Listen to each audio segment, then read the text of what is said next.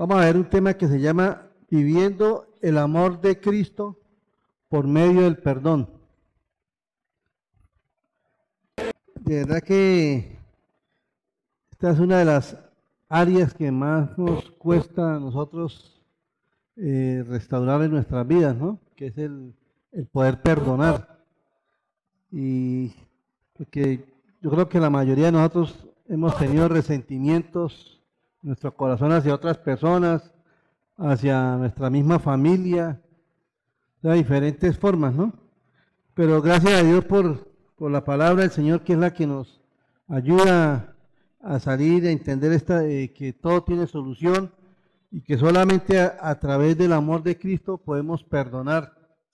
Porque qué amor tan grande el que vemos en nuestro Señor cuando Él dijo, porque de tal manera amó Dios al mundo, que dio a su Hijo unigénito, para que todo aquel que en Él cree no se pierda, mas tenga vida eterna. ¿Sí? Ese amor tan grande de Dios por nosotros que no lo merecíamos.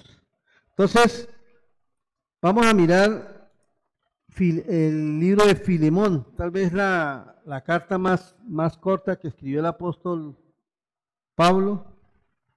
Es una carta eh, personalizada, mejor dicho, eso no fue, no fue mandada a una iglesia, sino fue mandada a una persona específicamente. Pero después dice que la comparta la iglesia, pero realmente Pablo la escribió a una persona en especial. Y, y lo más importante dice que él la escribió con su puño y su letra. O sea, él mismo la escribió porque ya estaba bastante anciano.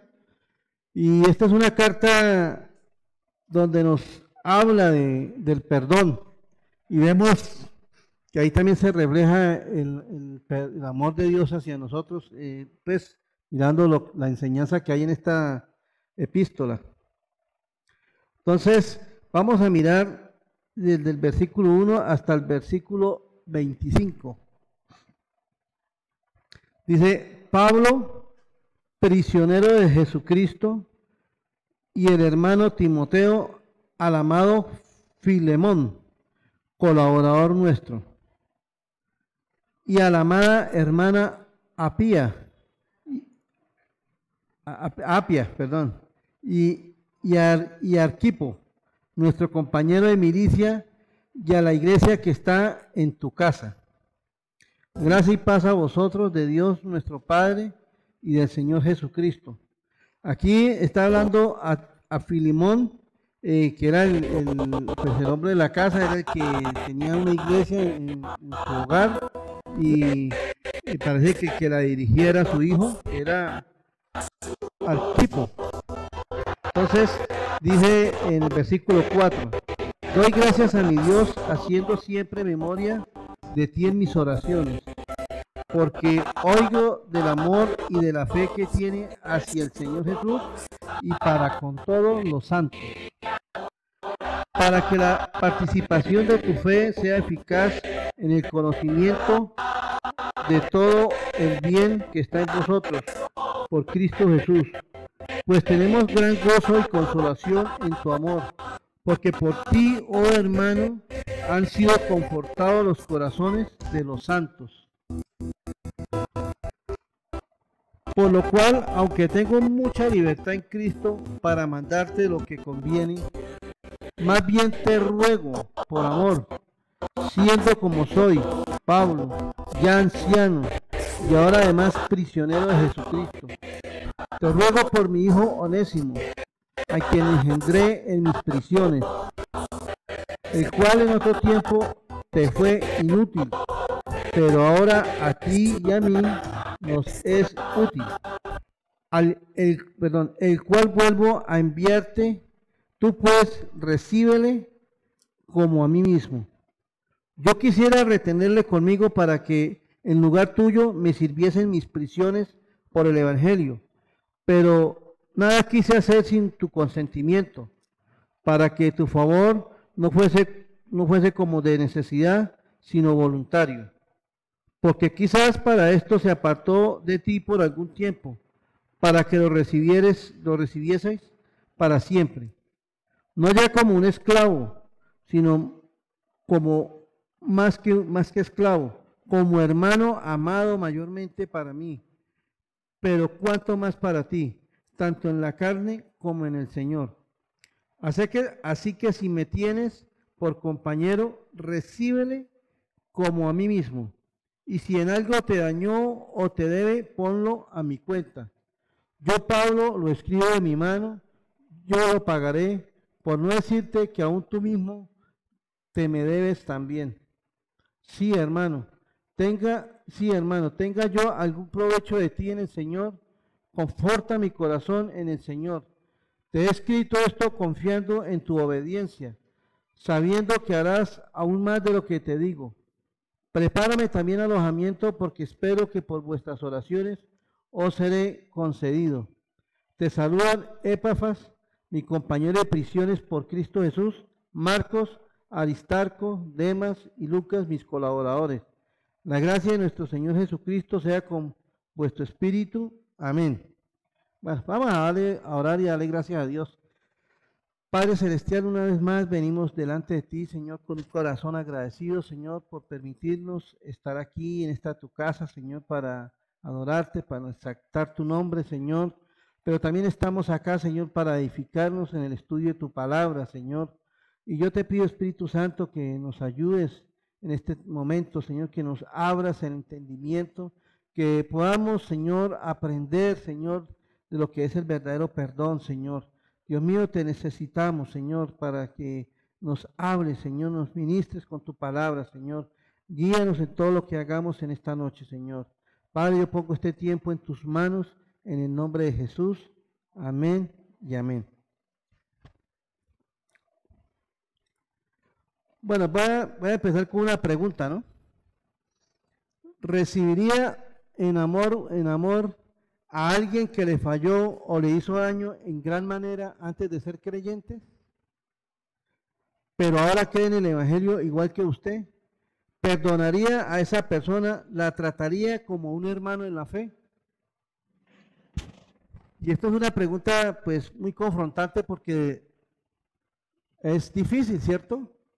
Cuando saber usted que hay una persona que le hizo mucho daño o alguna falta cometió contra alguien de su familia, contra usted mismo, y o perdonarlo así, así como así, es difícil, ¿verdad? Y eso es lo que vamos a ver en, el estudio de esta carta, de ver cómo una persona eh, que hizo daño, cómo Pablo, Dios, usa a Pablo para volverlo a su amo, pero ya con otro, con otra, de otra forma. Entonces, eh, perdonar eh, implica a, renunciar a nosotros mismos. Porque de verdad que perdonar no es fácil. ¿sí? Usted puede hablar con muchas personas que tengan resentimiento, usted diga, usted diga a esa persona, no es por decirle, no, pero hágale esfuerzo de perdonar. ¿Y qué le van a decir a uno muchas veces? No, es que a mí me cuesta trabajo, no es que no soy capaz, que con solo ver, con solo ver a esa persona se me revuelven las, las entrañas. ¿Ve? O sea, es difícil, humanamente es difícil. Pero eso fue lo que Cristo hizo por nosotros. ¿Sí? Nosotros siendo unos viles pecadores, Cristo nos perdonó, Cristo se humilló y murió por nosotros. Entonces, vamos a mirar, aquí vemos tres personajes eh, importantes, ¿no? El primero que vemos acá es el apóstol Pablo, que es el que está escribiendo esta carta. El apóstol Pablo, eh, él conoció a Filemón y a Onésimo, fue el que les compartió el Evangelio. Y ya hemos estudiado mucho sobre la vida del apóstol Pablo. Entonces, Pablo, como siempre, era un instrumento, como, como le dijo el mismo Señor, tú vas a, ser, vas a ser para mí un instrumento útil. ¿Ve? Y entonces Pablo fue ese instrumento que Dios usó para restaurar a, dos personas. Entonces, el primer personaje que vamos a ver acá se llama Filemón. Filemón era un ciudadano romano que Pablo le compartió el Evangelio cuando estuvo en Éfeso. ¿sí? Y ahí él conoció al Señor a través de, de la vida de Pablo. Y fue un hombre que cuando nació de nuevo, porque este hombre tuvo un verdadero nacimiento, tuvo un verdadero encuentro con Cristo, al punto que fue, era uno de los hombres más colaboradores, y al punto de que mire lo que le dice Pablo a, a él. Dice, al amado Filemón, y colaborador nuestro. O sea, Filimón era una persona muy querida para Pablo, era una persona que le tenía en una, alta estima. ¿sí? ¿Por qué? Porque era un hombre que se, primeramente se, había entregado su vida al Señor, pero aparte de eso se dispuso a servir al Señor. Eh, puso toda su, casa, sus bienes, todo al servicio del Señor y era una de las personas que más, más colaboraba en, la iglesia, eh, confortando el corazón de las personas. Entonces, fue, fue un líder muy importante de la iglesia. Era una persona que era muy, tal vez era adinerada porque para tener una iglesia en esas casas, tenía que ser una casa grande. Entonces era una persona adinerada y tenía, y tenía esclavos. Y entre eso estaba Onésimo. Entonces, el otro personaje acá es Onésimo. Onésimo era un esclavo de Filimón. No, la Biblia no especifica qué le hizo, pero lo más probable fue que lo robó, eh, se, voló porque él, era esclavo de él. Eh, no sabemos qué otra cosa haría, pero la cuestión fue que Onésimo salió huyendo hacia Roma. Y allá fue donde conoció Pablo cuando Pablo estaba eh, preso en ese lugar. Y dice que ahí Pablo también le compartió el Evangelio y este hombre tuvo un encuentro verdadero con el Señor. Y, también fue una de las personas, y, digamos en las epístolas de Colosenses, Efesios, eh, Filipenses, ahí en, varias de estas se, nombra a Onésimo. ¿Por qué? Porque fue un hombre que también entregó su vida a la causa de Cristo.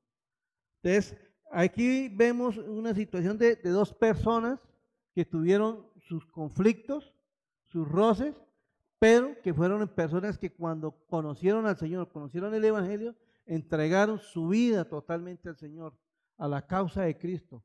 ¿Ve? Entonces, lo que primero que vamos a, ver en, este estudio es del versículo 1 al 7, dice que Filimón era una persona que, manifestaba el amor de Dios hacia los demás. Y eso lo dice en, el versículo 4, dice, doy gracias a mi Dios siempre siempre, pues, perdón, doy gracias a mi Dios haciendo siempre memoria de ti en mis oraciones. Dice, porque oigo del amor y de la fe que tiene hacia el Señor, dice, y para con todos los santos, para que la participación de tu fe sea eficaz en el conocimiento de todo el bien que está en vosotros por Cristo Jesús. Pues tenemos gran gozo y consolación en tu dice, pues tenemos gran gozo y consolación en tu amor porque por ti, oh hermano, han sido qué? Confortados los corazones de los santos. O sea, Filimón era una persona que daba amor a las personas, daba, ayudaba a la gente. Es una persona que cuando vio a un hermano de la iglesia que estaba en necesidad, no solamente, no sabemos si le ayudaba económicamente, pero era una persona que los consolaba. Dice que les impartía amor, hermano. Porque de verdad que esa es una de las cosas que muchas veces las personas que vienen a la iglesia necesitan. A veces eh, vienen hermanos a la iglesia y no, sabemos cómo vienen. Y a veces le damos un abrazo y se pueden a llorar.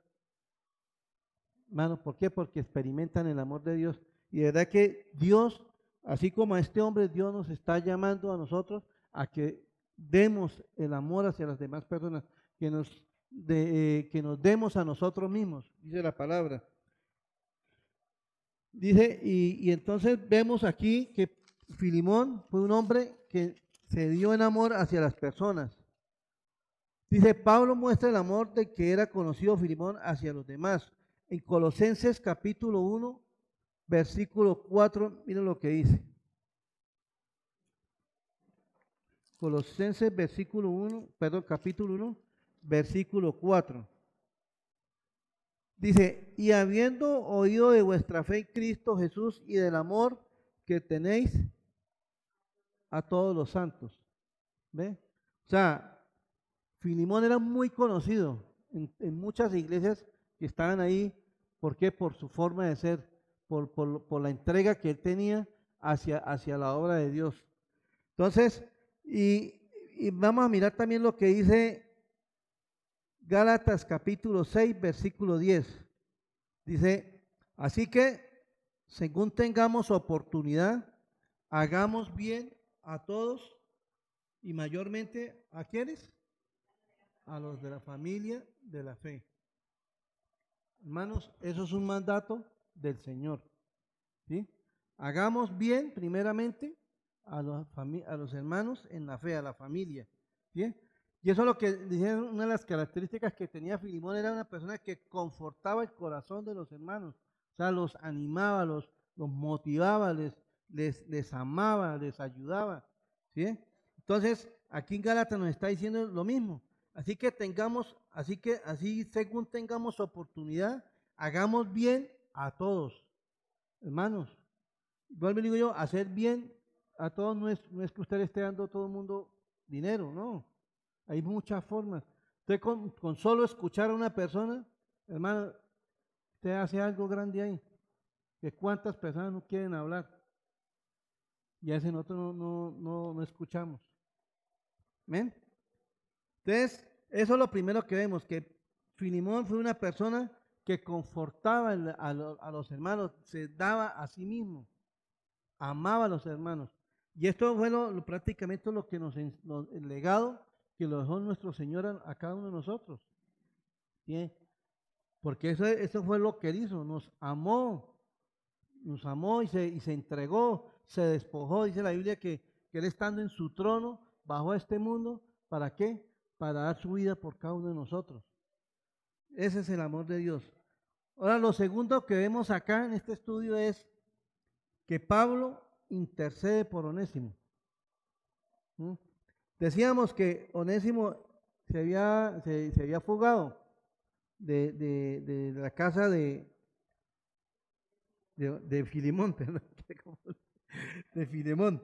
Dice que se había volado de allá. Pero entonces, Pablo en ese tiempo que estuvo con, con, Onésimo, dice que él se entregó al Señor y él tal vez en medio de todas esas charlas que tuvieron de, de pronto cuando él le contó su vida, quién era, qué era lo que hacía, supo que, que la persona de la que él hablaba era el, era el mismo hijo en la fe, porque a ambos les dice que son hijos en la fe.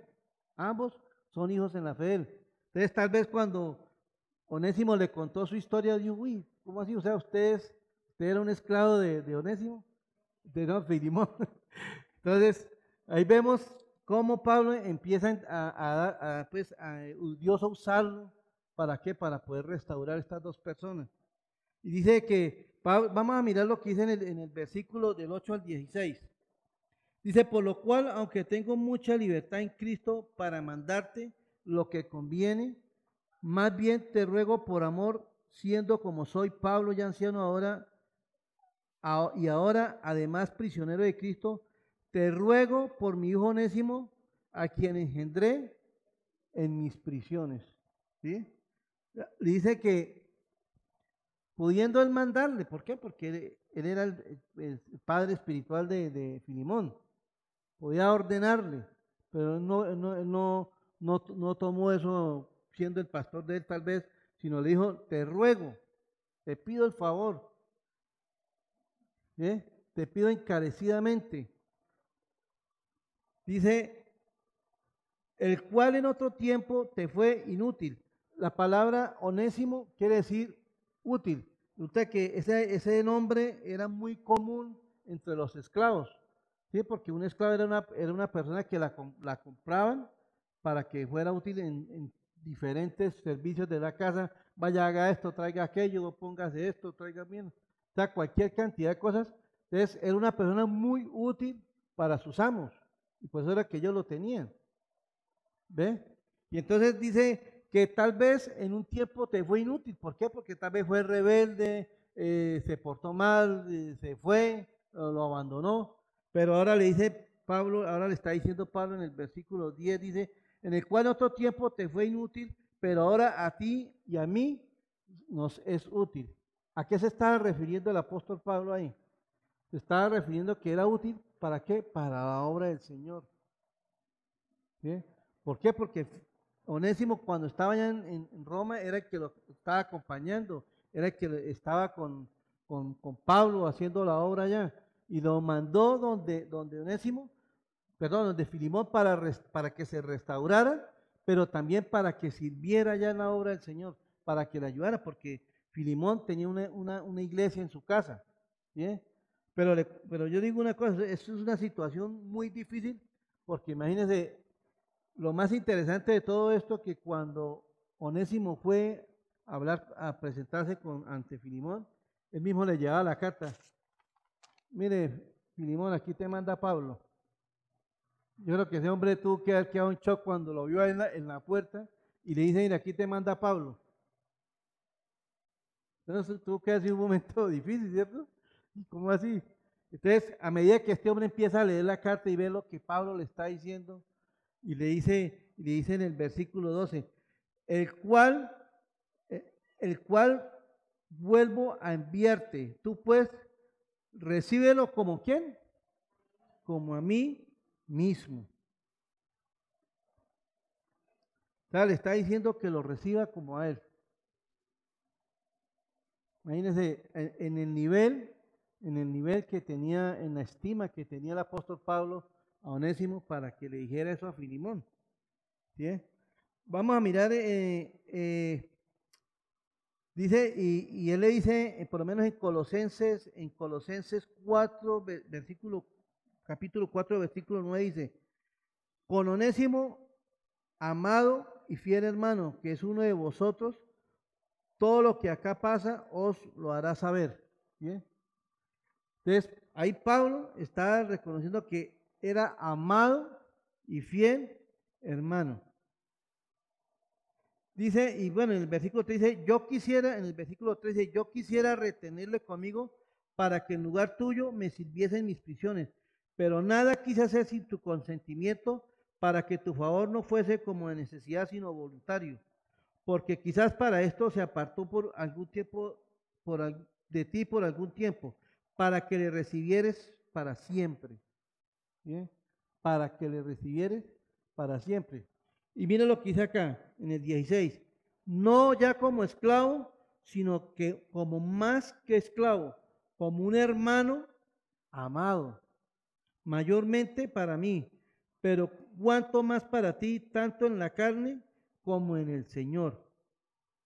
¿Ves que lo reciban? ¿Cómo lo tenía que recibir? ¿Como un delincuente? Como un amado hermano. O sea, esto es, o sea, esto es tremendo lo que está sucediendo. Y, o sea, Pablo decirle, recíbelo como un, amado, como un amado hermano. Imagínense, cuando lo, yo creo que cuando lo vio llegar, yo creo que ese hombre, y este hombre que ha sacado, llamar a las autoridades para que lo cojan o algo así. Pero cuando vaya la sorpresa que, el mismo Pablo le dice, recíbelo como a mí mismo primero y recíbelo como un amado hermano. Mira lo que dice Colosenses capítulo 3, versículo 13. Soportándoos unos a otros. ¿Y qué dice? Perdonándoos unos a otros. Si alguno tuviere queja contra otro de la manera que Cristo os perdonó, Así también qué? Hacerlo nosotros. ¿Qué? Soportándonos unos a otros. Dice, el final dice, de la manera que Cristo os perdonó, también hacerlo nosotros. Y eso lo, ese es el mandato del Señor, hermano. Perdonar, perdonar. Y aquí vemos cómo Pablo fue ese instrumento, fue ese instrumento que usó para que estas dos personas se restauraran. Vamos a mirar en el versículo de 12 al 17, ahí vuelve, por lo menos en el versículo 12 y en el versículo 17, vuelve y recarga lo mismo. Por lo menos en el versículo 12 dice, el cual vuelvo a enviarte, eh, el cual vuelvo a enviarte, tú puedes recibirlo como a mí mismo y en el, y en el versículo 17 vuelve y le recalca, dice, así que si me tienes por compañero, recíbele como a mí mismo. O sea, Pablo le está diciendo, si usted me tiene a mí como su pastor, como su padre espiritual, como su, su amigo, como su, su compañero en la milicia por la obra de Cristo, recíbelo como a mí mismo. ¿Ve? Eso le estaba diciendo el apóstol Pablo a, Filimón. Entonces, hermanos, esto de verdad que es una enseñanza que nos motiva a nosotros a examinarnos y de verdad que si de pronto en nosotros hay algún resentimiento contra alguien contra un conocido, una persona, un familiar o alguien de la misma iglesia, hermanos, tenemos que ponernos a cuenta. ¿Por qué? Porque la misma palabra dice que eso estorba nuestras oraciones delante de Dios. Y eso lo vamos, lo vamos a ver más adelante. Vamos a mirar, dice Pablo, le dice a Filimón que lo reciba como a sí mismo, ¿no? Entonces dice, le dice Pablo, que si en algo lo dañó o, o le debe, dice que lo ponga ¿qué? a la cuenta de él. O sea, Pablo está diciendo, si usted, si él le hizo un daño, si él le debe algo, yo lo voy a pagar. Imagínense. Y Pablo dice, diciéndole, usted se me debe a mí mismo. ¿Por qué? Porque pues, él fue el instrumento que usó para que Filimón se convirtiera al Evangelio. Entonces, mire lo que dice Segunda de Corintios, capítulo 18, perdón, capítulo, Segunda de Corintios, capítulo 5, versículos 18 y 19. Dice, y todo esto proviene de Dios, quien nos reconcilió consigo mismo por Cristo y nos dio el ministerio de la reconciliación, que, que Dios estaba en Cristo reconciliando consigo al mundo, no tomándoles en cuenta a los hombres sus pecados, y nos encargó a nosotros la palabra de la reconciliación. Cristo fue ese cordero que Dios usó para reconciliarnos con el Padre. Fue el instrumento que Dios usó. Así como Pablo fue ese instrumento para, que Dios usó para volver a, encontrar a, a Onésimo y a Filimón, así Cristo fue ese instrumento que Dios Padre usó para reconciliarnos con Él mismo. ¿sí? Cristo fue fue el, que se puso en el lugar de nosotros. ¿Para qué? Para justificarnos y hacernos justos delante del Padre. Efesios capítulo 4, versículo 32 dice, antes ser benignos unos con otros, misericordiosos, perdonándoos unos a otros, como Dios también os perdonó a vosotros en Cristo.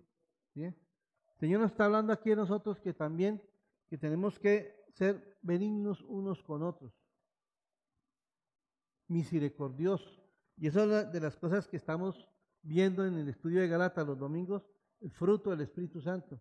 Esto, esto prácticamente eso es fruto del Espíritu Santo. La bondad en nosotros, la misericordia en nosotros y a las demás personas, perdonándonos unos a otros como también Cristo nos perdonó. En Mateo capítulo 5, versículo 23 y 24. Miren lo que dice acá. Por tanto, si traes tu ofrenda al altar y allí te acuerdas que tu hermano tiene algo contra ti, deja allí tu ofrenda delante del altar, anda y, y ¿qué dice? Reconcíliate primero con tu hermano y entonces ven y presenta tu ofrenda. Hermanos, no podemos presentarnos delante del Señor o si estamos en enemistad con alguien, si tenemos algo contra alguien. ¿Bien? El Señor nos está hablando, dice que nos pongamos a cuenta los unos con los otros. Y verdad que este estudio, a mí este estudio me, impacta mucho es, ver eso, que por lo menos Filimón, que era un hombre que tenía autoridad y era un hombre, lo digo, a pesar de todo, que era un siervo de Dios, era un hombre que tenía dinero. Y él, y él podía haber, haber llegado, llegado Onésimo y volver a tomar como esclavo. Es más, yo estuve mirando, ellos, ellos qué hacían a veces cuando los, cuando los esclavos huían, a veces los mataban, los mandaban a, matar. ¿Por qué? Porque eso era permitido, porque él era el dueño. Si él quería, lo podía matar o mandar a matar. ¿Por qué? Porque eso, estaba en la ley. ¿Ve? Entonces, imagínense, y Filimón no hizo eso. Entonces, vamos a mirar también lo que dice Colosenses capítulo 1, versículo 22, 21 y 22. Dice, y a vosotros también que eras en otro tiempo extraños y enemigos en vuestra mente, haciendo malas obras. ahora os ha reconciliado en su cuerpo de carne por medio de la muerte, para que presentaros, para presentaros santos y sin mancha e irreprensibles delante de él. Bien. Dice, haciendo malas horas, ahora, ahora os ha reconciliado en su cuerpo de carne. O sea, Cristo nos reconcilió con el Padre. Dice, para presentarnos delante de Él sin mancha. ¿Sí? La misma palabra dice que, dice que, dice que el Señor nunca más se acordará de nuestros pecados. Hermano, esa es la obra que Cristo hizo en la cruz de nosotros. ¿Sí? Nos hizo santos delante del Padre, nos justificó delante de Él. Y eso también lo dicen en Colosenses capítulo 2, versículo 14, donde dice que, dice que él, llevó allí el acta de nuestros decretos delante de Dios. Amén. Entonces, ahora, perdonar es mostrar el amor de Cristo. Cuando uno perdona, hermano, está mostrando uno el amor de Cristo. Porque eso fue lo que hizo Cristo, perdonarnos, sin merecer nada de él. Mira lo que dice Romanos, para terminar, lo que dice Romanos capítulo 5, versículo del 8 al 11. Mira que es, uno de los pasajes más que más me, encantan a mí. Dice, mas Dios muestra su amor para con nosotros, en que siendo un pecadores, Cristo murió por nosotros, pues mucho más, estando ya justificados en su sangre, por él seremos salvos de qué? De la ira de Dios. Porque si siendo enemigos fuimos reconciliados con Dios por la muerte de su Hijo, mucho más estando reconciliados seremos salvos por su vida. Y no solo esto, sino que también nos gloriamos en Dios por el Señor nuestro por el Señor nuestro Jesucristo, por quien hemos recibido ahora la reconciliación. Pero mire, mire lo, maravilloso que dice, que Dios muestra su amor para con nosotros en que aún siendo pecadores, Cristo murió por nosotros. Y dice, ¿y qué nos dice? ¿De qué nos libró Él? De la ira del Padre. O sea, hermano, ese castigo que recibió Jesús en la cruz del Calvario, ese era el castigo que usted y yo merecíamos. Ahí está la muestra más hermosa, la muestra más grande de amor hacia nosotros, hermanos que íbamos rumbo al infierno, pero Dios tuvo misericordia de nosotros y nos reconcilió a través de, de su Hijo Jesucristo. Hermanos, y eso, eso nos debe motivar a nosotros a no guardar nada en nuestro corazón, a perdonar siempre. ¿Bien? Porque de verdad que a veces es tan, tan fácil, tan fácil uno irse contra una persona, tan fácil es, es irritarse contra alguien, yo lo digo porque yo, me, ha pasado con mi hemos tenido pequeñas discusiones, a veces por bobadas, pero gracias a Dios que nosotros tenemos el amor de Cristo, Dios ha sido bueno con nosotros y hemos podido restaurarnos. Nosotros no duramos más de tres minutos bravos. Si no me río yo, se ríe ella. Pero, pero Dios, Dios nos ha ayudado en eso, porque es difícil. Hermano, cuando hay parejas que duran hasta días, meses sin hablarse y son esposos. Duermen en la, en la cama. No, yo voy a dormir a la cama del niño o de la niña. Y, así llevan tiempo, hermano. Y eso es triste. Cuando Dios nos llama a que nos pongamos a cuenta los unos con nosotros. Amén. Entonces, hermano, vamos a darle gracias a Dios por esta palabra y pedirle a Dios que nos dé esa capacidad para perdonar. Padre, yo te doy gracias, Señor, por este momento tan hermoso, Señor eh, por esta palabra, Señor. Gracias porque hemos podido ver, Señor, el, amor tuyo reflejado eh, eh, en esta enseñanza en el cual el apóstol Pablo fue el instrumento que tú usaste, Señor, para restaurar la vida de Filimón, Filimón y Onésimo, Señor. Pero, Señor, ahí, ahí vemos también reflejado, Señor, lo que tú hiciste por nosotros, Señor. Cómo tú, Señor, en tu infinita misericordia nos perdonaste de toda nuestra maldad, de todos nuestros pecados, Señor. Porque nosotros está, éramos enemigos, éramos enemigos de Dios, Señor. Éramos enemigos del Padre, Señor. Pero a través de tu amor, de tu misericordia, Señor, de lo que hiciste en la cruz del Calvario, Señor, nos justificaste delante de Él. Padre, yo te doy gracias, Señor, y te pido, Señor, que nos ayudes, Señor, a, tener ese, ese amor, Señor, esa, esa disposición, Señor, de, de perdonar, Señor, de, de confortar los corazones de, de, aquellas personas que tal vez han sido difíciles o son difíciles para nosotros, Señor. Padre, yo te doy gracias, Señor, en el nombre de Jesús. Amén y amén.